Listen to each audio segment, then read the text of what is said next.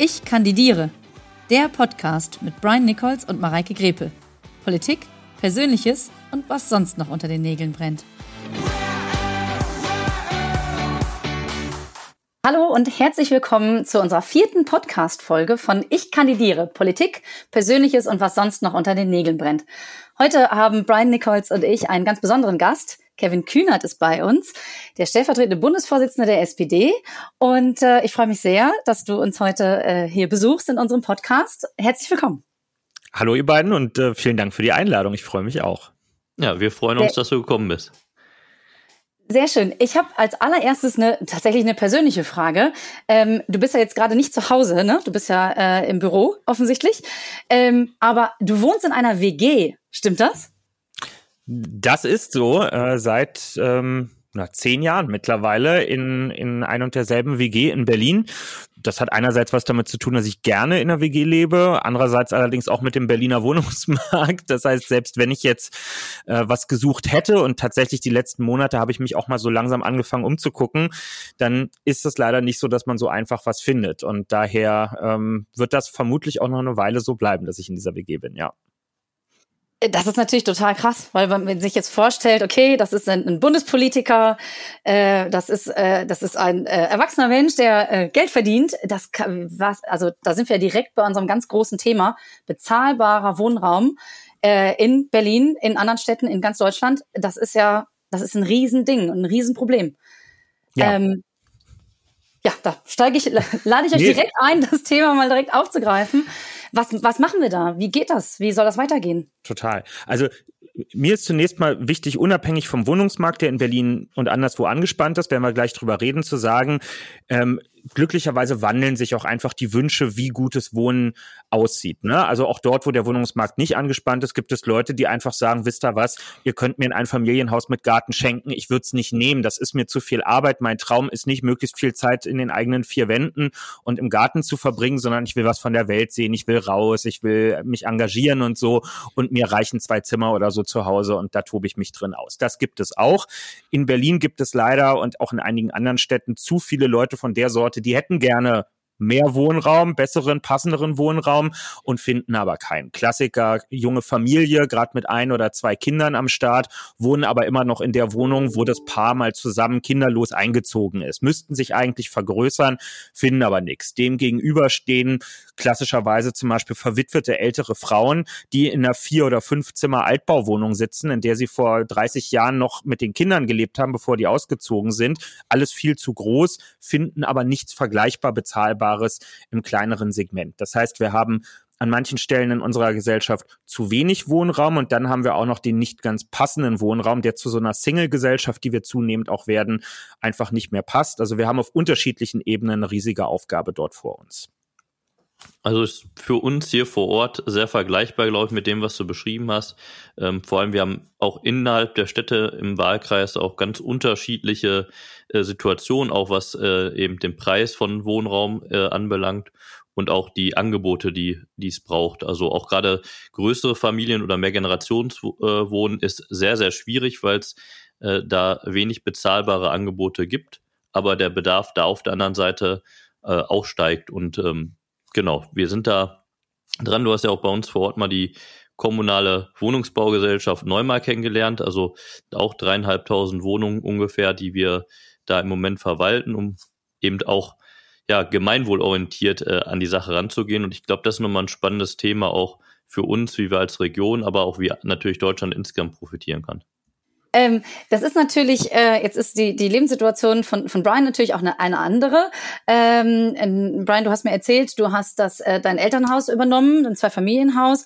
Bedeutet, du fällst in die Kategorie äh, KleinstvermieterInnen. Ne? Das ist natürlich auch nochmal eine, eine, äh, eine ganz andere Situation. Ähm, was bedeutet das? Was bedeutet das für die Altersvorsorge? Was, ähm, was, wie plant man diese Dinge am besten? Also das ist äh, vor allem viel Verantwortung, weil man ja nicht nur für sich selbst und für äh, seine Familie für den Wohnraum Verantwortung trägt, sondern halt immer auch für eine Mietpartei. Und ähm, das ist gerade in so einer Zeit, also es musste viel gemacht werden, deswegen habe ich unter anderem auch äh, die Immobilie übernommen äh, von, von meinem Vater. Ähm, natürlich auch, weil emotional das Herz dran hängt äh, und ich hier einfach verwurzelt bin. Aber es ist natürlich dann mit einzelnen Fragen Handwerkerleistungen, ne? man muss sich da reinarbeiten, wie funktioniert das? Ich habe seit letztem Jahr jetzt auch eine Photovoltaikanlage auf dem Dach, weil ich dachte, das ist wichtig, auch nicht nur immer drüber reden, sondern auch schauen, wie man das umsetzen kann. Habe ich auch eine ganze Menge bei gelernt, wie das so funktioniert ähm, und wo wir vielleicht auch nochmal das ein oder andere einfacher machen können als Politik. Ähm, aber es ist natürlich auch, wenn man jetzt die, die Frage bezahlbarer Wohnraum diskutiert, hat sich für mich nochmal die Perspektive eröffnet, ähm, dass es eben ganz, also wenn wir von Vermietern sprechen und Vermieterinnen, ähm, oft eher es darum geht, mal die großen Konzerne in den Blick zu nehmen und wir gar nicht so sehr über die äh, Privaten sprechen, die eben äh, zum Teil ähm, Wohnraum, ein, eben eine Wohneinheit oder zwei Wohneinheiten zur Verfügung stellen, ähm, eine ganz andere Situation vorfinden. Ich glaube, das müssen wir auch nochmal stärker kommunizieren, weil ich so den Eindruck habe, viele fühlen sich davon so ein bisschen bedroht. Und eigentlich wollen wir denen ja eben gar nichts Böses mit dem, was wir vorhaben, sondern im Gegenteil, im besten Fall sie auch noch zusätzlich unterstützen bei mhm. ihren ähm, eben. Vermietungen. Mhm. Ja. Da habe ich direkt eine Frage an, an Kevin. Äh, du hast mal gesagt äh, in einem Interview, dass im neuen Koalitionsvertrag drinstehen müsste, dass wir 400.000 neue Wohnungen jährlich bauen müssten und jede vierte davon für Menschen mit kleinem Geldbeutel sein müsste eigentlich. Ähm, das ist natürlich, das ist eine große Zahl. Das sind viele Wohnungen. Ähm, ist das möglich? Also kann man das, kann man das schaffen? Ja klar, und jetzt kommt der obligatorische Werbeblock, dass das möglich ist, hat, hat Olaf Scholz ja in Hamburg äh, damals als erster Bürgermeister gezeigt. Er hat genau dieses Verhältnis, also einerseits viel bauen und mindestens jede vierte neu gebaute Wohnung dann auch im preisgedämpften Bereich zu bauen. Genau das hat er dort geschafft. Und ihm standen ja jetzt auch nicht Goldberge zur Verfügung, die wir sonst nirgendwo in Deutschland haben. Im Gegenteil, damals war die Förderung des Bundes für bezahlbaren Wohnungsbau noch viel geringer. Da brauchte es dann erst wieder eine stärkere SPD in der Bundesregierung, um das kontinuierlich ansteigen zu lassen, äh, um Milliardenbeträge in den letzten Jahren. Also die Bedingungen sind eigentlich sogar eher besser geworden, so zu bauen. Ähm, wir haben allerdings noch einen großen Stolperstein vor uns und das ist die Frage, wie wir ähm, Bauland organisieren. Ja, denn jedes Gebäude, was gebaut wird, völlig egal, ob es ein Einfamilienhaus, ein Reihenhaus, ein Mietgeschossbau ist, braucht ja irgendein Baugrundstück, auf dem es errichtet wird. Ansonsten wird es schwierig. Und das ist der Flaschenhals schlechthin im Moment. Es ist gar nicht immer die Finanzierungssituation, da werden zum Teil sogar Gelder nicht abgerufen. Äh, es mangelt auch jetzt gar nicht nur an den Genehmigungen. Wir haben einen jedes Jahr wachsenden Genehmigungsüberhang in Deutschland, also Wohnungsbauten, die genehmigt sind, aber die noch nicht angefangen wurden, sondern es fehlt häufig eben an Grundstücken. Einfach gerade bezahlbare Grundstücke für die kommunalen Wohnungsbaugesellschaften, für Genossenschaften und für solche Privaten, die im bezahlbaren Segment was bauen wollen, weil eben der große Run in Zeiten von Niedrigzinsen auf Grundstücke und Immobilien läuft. Da kann man gutes Geld im Moment verdienen. Das heißt, es setzen sich die mit dem sehr großen Geldbeutel dort durch. Naja, und wenn die für hohes oder für viel Geld Grundstücke oder Bestandsimmobilien gekauft haben, dann wohnt da niemand bezahlbar später mit drin. Und das ist genau der Punkt, an dem wir ansetzen wollen. Also ich finde das auch nochmal wichtig, was du ansprichst mit den Grundstücken auch hier bei uns vor Ort ist natürlich Bauland äh, knapp. Ähm, in ähm, Haltern zum Beispiel führt das zu sehr hohen Preissteigerungen.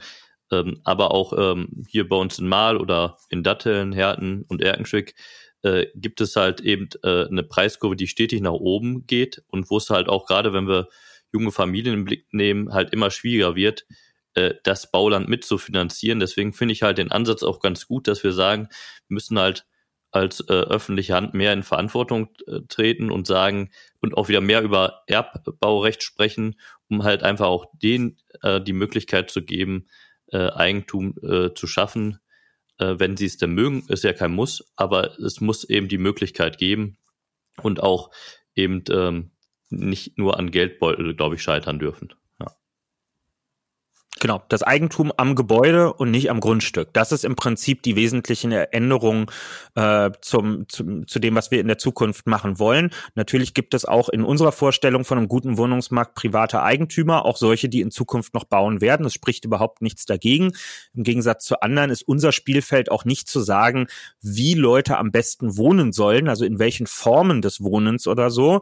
Ja, weil ich glaube schon, dass man, man muss bei den großen Akteuren anfangen, mit den großen auch Flächenverbrauch auch und äh, löst jetzt das Problem von zu viel Versiegelung in Deutschland nicht dadurch auf, dass man nun irgendwie der Kleinfamilie, die sich vom Munde ihr Häuschen abgespart hat, sagt, Edgy Badge, das geht jetzt alles nicht mehr in Zukunft. Das wäre sehr, sehr widersinnig, wenn wir, wenn wir so anfangen, sondern wir brauchen eben eine klare Unterscheidung zwischen Mieterinnen und Mietern, Kleinsteigentümerinnen und Kleinsteigentümern, auch solchen, die auch gerne im etwas größeren Segment ähm, rücksichtsvoll vorgehen. Für die wollen wir nämlich zum Beispiel die Wohnungsgemeinnützigkeit in Deutschland wieder einführen. Also sagen, ihr kriegt eine eigene Rechtsform, in der gewähren wir euch als Staat Steuernachlässe und im Gegenzug funktioniert ihr quasi in der Vermietung wie eine Genossenschaft. Ne? Ihr bietet dauerhaft bezahlbaren Wohnraum an, auch nicht nur für 20, 30 Jahre, sondern wirklich dauerhaft. Und ihr könnt euch das leisten und trotzdem eure notwendigen notwendigen kleinen Gewinnmargen machen, weil ihr eben steuerlich vom Staat begünstigt seid. Und dann bleibt nur noch ein vergleichsweise kleines Segment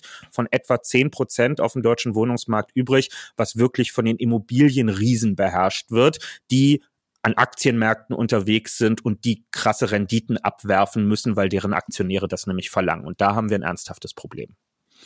Genau, also diese ganzen Spekulationen um Grund und Boden und Wohnimmobilien eben auch äh, zu bremsen und eben auch Lösungsansätze zu bieten. Ich finde das, was du angesprochen hast, nochmal ganz wichtig. Wir wollen ja eben durchaus die Möglichkeit schaffen, dass gerade wenn es um Altersvorsorge geht, ähm, man damit ja auch weiter planen kann. Das wird ja auch dadurch nochmal unterstützt. Das wird ja am Ende eine Win-Win-Situation für beide Seiten sein. Und ähm, das äh, bringt mich nochmal zu der Frage, ähm, die hier auch öfter mal diskutiert wird, auch zum Teil kontrovers und kritisch, Mietendeckel. So, da haben wir jetzt hier äh, keine äh, Erfahrung. Man hat viel gehört aus Berlin. Äh, ich glaube aber auch viel äh, Falsches ist da so im Umlauf und da beteiligt sich natürlich auch der politische Mitbewerber dran, der es ganz bewusst äh, falsch darstellt. Vielleicht können wir da einfach nochmal drüber sprechen. Ich glaube, das wäre auch für uns hier vor Ort super interessant. Gerne. Also ich glaube, es gibt zwei wesentliche Bemerkungen, die man zum Mietendeckel machen muss und die zur Aufhellung beitragen. Das eine ist, was ist die Intention? Der Mietendeckel ist ein Überbrückungsinstrument für die SPD. Er soll nicht zum Dauerzustand werden. Es zeichnet auch nicht einen gesunden Wohnungsmarkt aus, dass auf diesem Markt Mieten gedeckelt werden müssen, sondern der Mietendeckel war eine Reaktion auf einen total angespannten Wohnungsmarkt, den wir in Berlin hatten und immer noch haben. Das heißt, viel Zuzug, also steigende Einwohnerinnen und Einwohnerzahlen bei gleichzeitig zu wenig Bautätigkeit und dadurch eben eine Verknappung. Also wir haben eine Leerstandsquote in Berlin von ungefähr einem Prozent und das ist zu wenig. Eine gesunde Leerstandsquote auf dem Wohnungsmarkt liegt irgendwo bei drei bis fünf Prozent.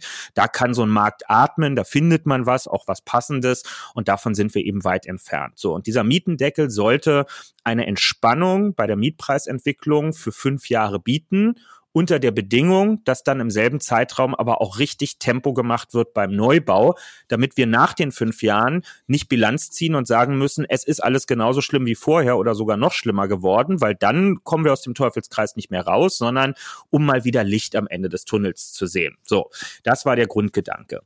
Diesen Mietendeckel hat das Bundesverfassungsgericht kassiert, aber nicht, weil es gesagt hätte, in Deutschland darf niemand eine Miete deckeln, sondern es hat einfach nur gesagt, das Bundesverfassungsgericht, ein Bundesland, so wie Berlin oder NRW oder wer auch immer, darf das nicht in eigener Zuständigkeit tun. Wenn jemand Mieten deckeln darf in Deutschland, dann ist es der Bund. So, und das ist jetzt die Ausgangslage für diesen Wahlkampf. Alle Parteien, finde ich, die zur Bundestagswahl antreten, müssen sich jetzt auf Grundlage dieses Urteils bekennen, sind sie willens und in der Lage, in einer nächsten Bundesregierung eine Antwort zu bieten auf jetzt akut angespannte Wohnungsmärkte, die wir ja nicht nur in Berlin und München haben, auch nicht nur in Frankfurt, sondern auch in Speckgürteln, in Unistädten, in Mittelstädten und so weiter. Gibt es eine Akutantwort auf diese, diese Situation jenseits von wir müssen bauen? Ja, das, da bekennen sich die meisten zu, wir natürlich auch, aber neu gebaute Wohnungen fallen halt leider nicht morgen vom Himmel, sondern es dauert eine Weile, bis sie da sind. Und deswegen sagen wir als SPD, wir wollen einen Mietenstopp bundesweit. Der funktioniert aber nicht wie ein Rasenmäher, dass der überall die Mieten stoppt, weil ich weiß sehr wohl in, weiß ich nicht, Gelsenkirchen oder so, wo wir irrsinnige Leerstandsquoten und Wegzüge haben, ist das kein Thema. Aber wir wollen eine Regel, die überall dort, wo der Wohnungsmarkt so wie in Berlin oder vergleichbar ist, dort, wo heute schon Mietpreisbremsen und ähnliches greifen, dass dort ein fünfjähriger Mietenstopp eintritt dann dort neu gebaut wird. Und Mietenstopp heißt übrigens, dass durchaus im Rahmen der Inflationsrate oder in Höhe von, sagen wir, einem Prozent oder so im Jahr Mieten auch angepasst werden dürfen, sodass für die Kleinstvermieter, über die wir eben gesprochen haben, die häufig das letzte Mal vor acht oder zehn Jahren eine Miete erhöht haben, sich überhaupt kein Problem daraus ergibt. Sehr wohl aber für manche von den sehr großen, ja. Bedeutet also auch, dass äh, natürlich die äh, Faktoren, die in der jeweiligen Region zum Tragen kommen, auch entsprechend angepasst werden. Man, hat, man, man kann natürlich nicht die Berliner Situation über den gleichen Kamm scheren wie im, wie gesagt, in Gelsenkirchen oder im Kreis Recklinghausen. Ne? Okay. Richtig, genau. Und es ist auch, also wenn ich irgendwas aus Berlin berichten kann, dann ist es, es gibt nicht die eine Maßnahme, die das Problem auflöst, sondern es ist ein Mix aus ganz, ganz vielen Maßnahmen. Es ist die Regulierung kurzfristig, wenn, wenn die Hütte brennt. Ja, das ist so. Es ist der Neubau, aber nicht irgendein Neubau, sondern der bezahlbare, weil man einfach festhalten muss, frei finanzierter, privater Wohnungsneubau bei, bei Mietwohnungen, da kommt man heute nach den heutigen auch energetischen Standards und so bei der Erstvermietung nicht unter 13, 14 Euro kalt den Quadratmeter raus. Das ist für eine Mehrheit von Menschen in Deutschland keine bezahlbare Miete. Auch nicht nur für Leute, die Mindestlohn kriegen, sondern für Leute mit ganz normalen Durchschnittseinkommen ist das keine bezahlbare äh, Miete. So, das heißt, wir brauchen ein öffentlich gefördertes Segment im Neubau. Und dann gibt's eben noch, noch Sondersituationen in Berlin und anderen sehr nachgefragten Großstädten. Wir hatten zum Beispiel ein Riesenproblem mit Zweckentfremdung, also dass immer mehr Wohnungen zu Ferienwohnungen umgewidmet wurden, die wir uns durch ein entsprechendes Zweckentfremdungsverbot, super Wort, äh, wieder zurückgeholt haben. Ne? Allein in einem Bezirk wie Friedrichshain Kreuzberg, wo hier das Willy Brandt-Haus steht. Allein hier sind über 1000 Wohnungen durch diese Regelung wieder auf den Mietwohnungsmarkt zurückgekommen. Ähm, so, also der Mix aus all dem und noch viel mehr ist die Lösung und nicht eine Maßnahme allein. Das finde ich jetzt äh, persönlich total spannend, weil ich bin ja gerade in Irland ähm, und bin als äh, Irland-Korrespondentin oft auch in, äh, in Dublin. Und da gibt es nämlich ein Riesenproblem mit Airbnb und äh, Ferienwohnungen. Und die kriegen das nämlich auch überhaupt gar nicht geregelt, dass man das wieder, also dieses Zweckentfremdungsverbot überhaupt so durchsetzen würde. Die versuchen das, weil denen auch ganz viel sozialer Wohnungsbau fehlt. Das sind natürlich alles Wohnungen, die unter normalen Umständen auch nicht an sozial Schwächere vermietet werden würden. Ähm, aber tatsächlich tatsächlich ist das, das ist ganz äh, faszinierend zu sehen, ähm, dass das in, in verschiedenen Ländern und in verschiedenen Regionen in Deutschland unterschiedlich große, große Rollen spielt. Ja. Spannend. Also ich finde, ähm, das ist auch nochmal wichtig, das Signal, was wir da aussenden. Wir wollen ja an der Seite eben der äh, Mieterinnen und Mietern, der Bürgerinnen und Bürger sein, eben zu schauen, also jeder hat ein Grundrecht auf Wohnen und das eben gemeinsam durchzusetzen, dass es bezahlbar ist. Äh, das ist ja der Kern und der ist brennt bei uns hier vor Ort, wo man es eigentlich vielleicht nicht so verortet, im Ruhrgebiet schon auch sehr stark, den Leuten unter die Nägeln. Und ich erlebe das auch mit unserer kommunalen Wohnungsbaugesellschaft. Wir haben so eine Entwicklung auch schwierige Zeiten durchlebt, wo dann vor allem ähm, einige äh, Ratsvertreter von CDU und FDP sagten, wir müssen verkaufen, wir müssen das verkaufen, ne, den Haushalt damit sanieren. Heute sind die gleichen natürlich immer schon dafür gewesen, dass wir es behalten, weil es ja eigentlich eine ganz gute Geschichte. Und ähm, auch für die Mieterinnen und Mieter ist das nochmal ein Unterschied, ähm, ob da eben das äh, eine Gesellschaft ist, die in der öffentlichen Hand ist, wo ich auch nochmal Politikerinnen und Politiker in der Kommune ansprechen kann und auch für Finger klopfen kann, wenn irgendwas nicht läuft. Das, das ist halt ein anderes Verhältnis und ich finde es ganz interessant an vielen Stellen, nämlich wahr, dass es solche Entwicklungen gibt, kommunale Wohnungsbaugesellschaften wieder hochzuziehen auch. Ich bin froh, dass wir sie nie verloren hatten.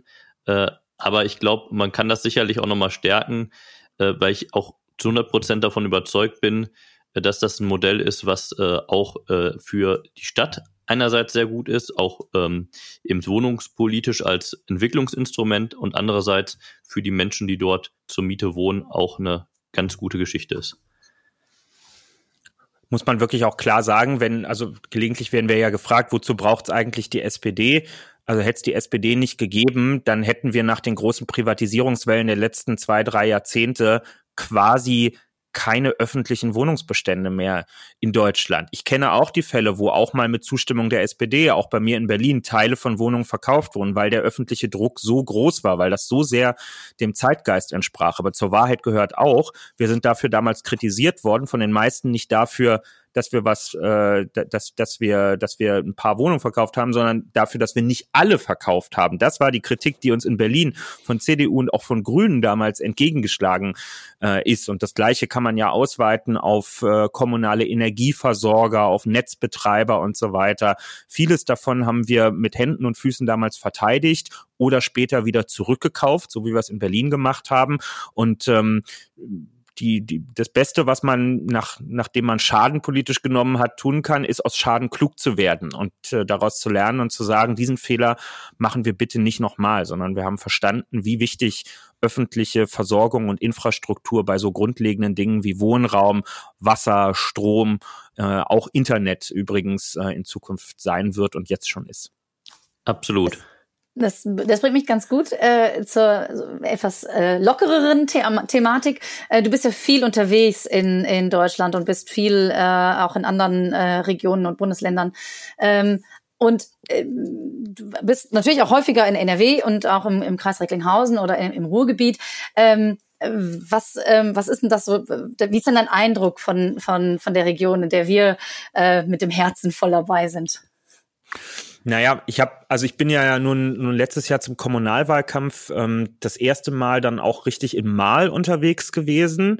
Äh, und mir ist natürlich diese doch ja sehr untypische Siedlungsstruktur sehr stark in Erinnerung geblieben. Ne? Also dass es eben nicht diesen einen historisch gewachsenen Ortskern gibt, sondern dass es einfach sehr weitflächig ähm, tatsächlich ist und auch sehr, sehr unterschiedlich, sehr grün dadurch auch, ne? also sehr naturnahes äh, wohnen. Wir haben ja dann auch die Veranstaltung, auch ein bisschen Corona-bedingt, damals äh, im, im Freibad gemacht, mhm. was ja auch ehrenamtlich äh, ganz wesentlich betrieben wird. Ne? Also wie man das eben aus, äh, aus NRW vielerorts kennt, starke Ehrenamtsstrukturen, viele Menschen, die sich für ihre Nachbarschaften einsetzen, also nicht so abgeschottete Communities, wo man unter sich bleibt, sondern viel Gemeinschaftssinn, natürlich auch viel geprägt durch die Struktur des Arbeitens vor Ort, wo gerade bei den Älteren man vielfach sich über Jahrzehnte Jahrzehnte kennt, wo in den Nachbarschaften auch frühere Kolleginnen und Kollegen oder heutige Kolleginnen und Kollegen wohnen bei euch mit dem Chemiepark irgendwie als großem äh, Arbeitgeber, wo wir ja auch zu Gast gewesen sind. Also das ist schon, ähm, das ist mir sehr präsent und das ist ansonsten natürlich äh, aus langjähriger Juso-Erfahrung ist es Ohr Erkenschwick ganz vorne weg mit dem Salvador Allende Haus, wo ich keine Ahnung, wie oft in meinem Leben gewesen bin und immer wenn ich am Sonntag früh verkatert nach dem letzten äh, Juso-Abend dort aufgewacht bin, habe ich irgendwie aus meinem Fenster rausgeguckt und da so ein Pferd auf der Koppel rumrennen gesehen. Und für mich als Stadtkind ist das dann schon, das ist schon immer was Besonderes äh, gewesen. Ne? Am Anfang ärgert man sich, dass man da irgendwie im, im Bahnhof, am Bahnhof in Recklinghausen auf irgendeinen so Dorfbus warten muss, der einen rausbringt. Aber wenn man erstmal da ist, dann habt ihr da schon ein schönes Fleckchen Erde auf jeden Fall. Wobei den ÖPNV und die Erreichbarkeit wollen wir auch hier vor Ort noch verbessern, damit in Zukunft nicht nur zum Salvador Allende Haus, äh, sondern insgesamt natürlich eine be bessere Vernetzung gibt. Aber Salvador Allende Haus hängen bei mir auch viele Erinnerungen dran, nicht nur Jusos, sondern auch Falken. Ich habe ja für den Landesvorstand der Falken gearbeitet und ähm, ja, da kennt man das Haus in- und auswendig. Aber es ist immer so ein bisschen abgelegen. Ne? Aber da hat man dann halt Ruhe manchmal auch kein Internet unter Handyempfang und wird dann auch nicht gestört bei den Diskussionen.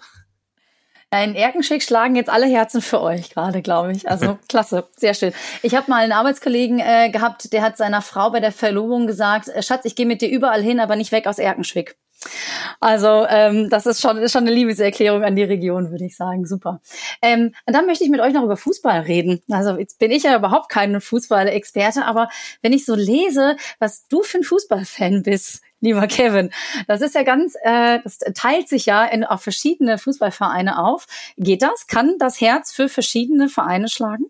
Ja, das geht schon. Ähm, und das, also das traue ich mich auch so deutlich zu sagen, weil ich wirklich richtiger Fußballfan bin und jetzt irgendwie nicht so einer, der sich in jeder Stadt, wo er ist, immer den Schal des örtlichen Fußballvereins umhängen würde oder so, sondern die Vereine, zu denen ich eine Bindung habe, das ist ganz, ganz langjährig gewachsen und da gibt es Geschichten auch dazu. Ähm, das ist äh, auch nie, nie ohne Brüche. Ne? Also in, zu dieser Aufzählung gehört ja irgendwie auch der FC Bayern mit dazu, wo ich nicht sicher bin, ob das heute wirklich ob Fan sein das richtige Wort da ist, aber da ist einfach eine tiefe Kindheitsverbindung drin, die kriegst du auch nicht mehr weg. Ne? Wenn du in den 90ern in Berlin als Kind groß wirst, wo wir keinen Bundesligisten hat, wo für mich einfach Profifußball oder der große Fußball nur über den Fernseher stattgefunden hat. Und das ist dann eben ja, das war Bayern oder Dortmund und in meinem Fall war es dann eben Bayern, auch eine andere Zeit damals, ne, mit, mit irgendwie Giovanni Elber und Oliver Kahn und so. Das war viel bodenständiger als dieser Profibetrieb heute tatsächlich erscheint und da, da ist viel Grundsympathie aus dieser Zeit übrig geblieben, auch wenn die Bayern es einem nicht immer leicht machen.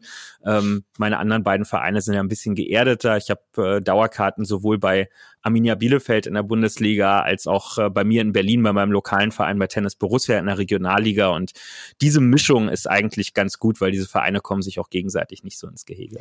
Aber Bielefeld, also man sagt sich ja nach, dass, das, dass es diese Stadt eigentlich gar nicht gibt.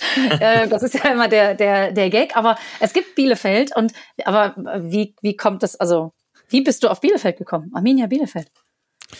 Ich bin ähm, jenseits der Vereine, die ich mag, bin ich so ein bisschen als als sogenannter Hopper unterwegs. Das ist so der der Sammelbegriff unter Fußballleuten äh, für für Menschen, die quasi wahllos einfach Spiele besuchen, Stadien besuchen, einfach weil man dieses Stadionerlebnis und diese Orte mag. Und dadurch bin ich viel rumgekommen und unter anderem nach dem Abi dann auch äh, im, im Sommer mal äh, auf die Alm nach Bielefeld was einfach für, für Menschen, die Fußballkultur mögen, ein tolles Stadion ist. Es ist eben nicht eins der neueren Generationen, was dann vor den Toren der Stadt auf so einer grünen Wiese errichtet wird, wo dann am Spieltag 10.000 Autos daneben stehen und eine halbe Stunde nach Abpfiff sind alle weg und man fragt sich so, wo ist jetzt eigentlich die Verbindung von dieser Stadt zu ihrem Verein? Sondern das Stadion ist mitten in der Stadt mit drin, man läuft zu Fuß vom Bahnhof da durch, es strömen so alle zusammen, also dieses Kribbeln und Knistern, was Fußballfans einfach mögen, wenn Spieltag ist, ja, dass man seinen, seinen Fußpilz quasi mit unterwegs hat, was man auf dem Weg zum Stadion noch trinkt und ähm, das gibt's halt genauso in Bielefeld und das hat mich da damals total, ja, also es hat mich einfach angefasst und ist in Erinnerung geblieben und dann bin ich immer wieder gekommen und habe dann irgendwann für mich festgestellt, okay, das ist, hier fühlst du dich einfach wohl. Ich habe keine familiäre Beziehung oder so nach Bielefeld. So die Freundschaften in die Region sind dann später auch rund ums Thema Fußball entstanden. Aber es war einfach, ja, es war so ein bisschen Liebe auf den ersten Blick tatsächlich.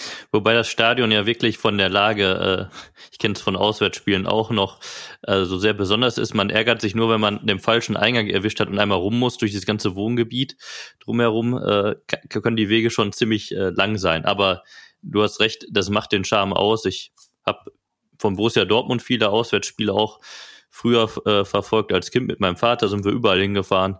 Äh, das war schon spannend, manchmal diese unterschiedlichen Wege zu den Stadien.